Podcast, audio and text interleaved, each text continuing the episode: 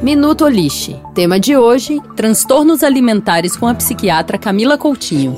Um estudo da Secretaria de Saúde de São Paulo apontou que 77% dos jovens da cidade são propensos a desenvolver distúrbios alimentares, e a cada dois dias uma pessoa internada no SUS por anorexia ou bulimia. Distúrbios alimentares não são hábitos excêntricos cultivados pela pessoa, mas transtornos mentais que, se não tratados, podem levar à morte. Os mais comuns são obesidade, anorexia, bulimia, compulsão alimentar e, com a recente onda fitness, cresce os casos de ortorexia e vigorexia. Se a pessoa está muito acima ou abaixo do peso ideal para uma vida saudável, apresenta constante insatisfação com sua autoimagem e acumula prejuízos em sua vida social, é preciso buscar ajuda profissional. Os transtornos alimentares têm tratamento e demandam de uma abordagem multidisciplinar, que envolve acompanhamento psiquiátrico, psicológico e nutricional.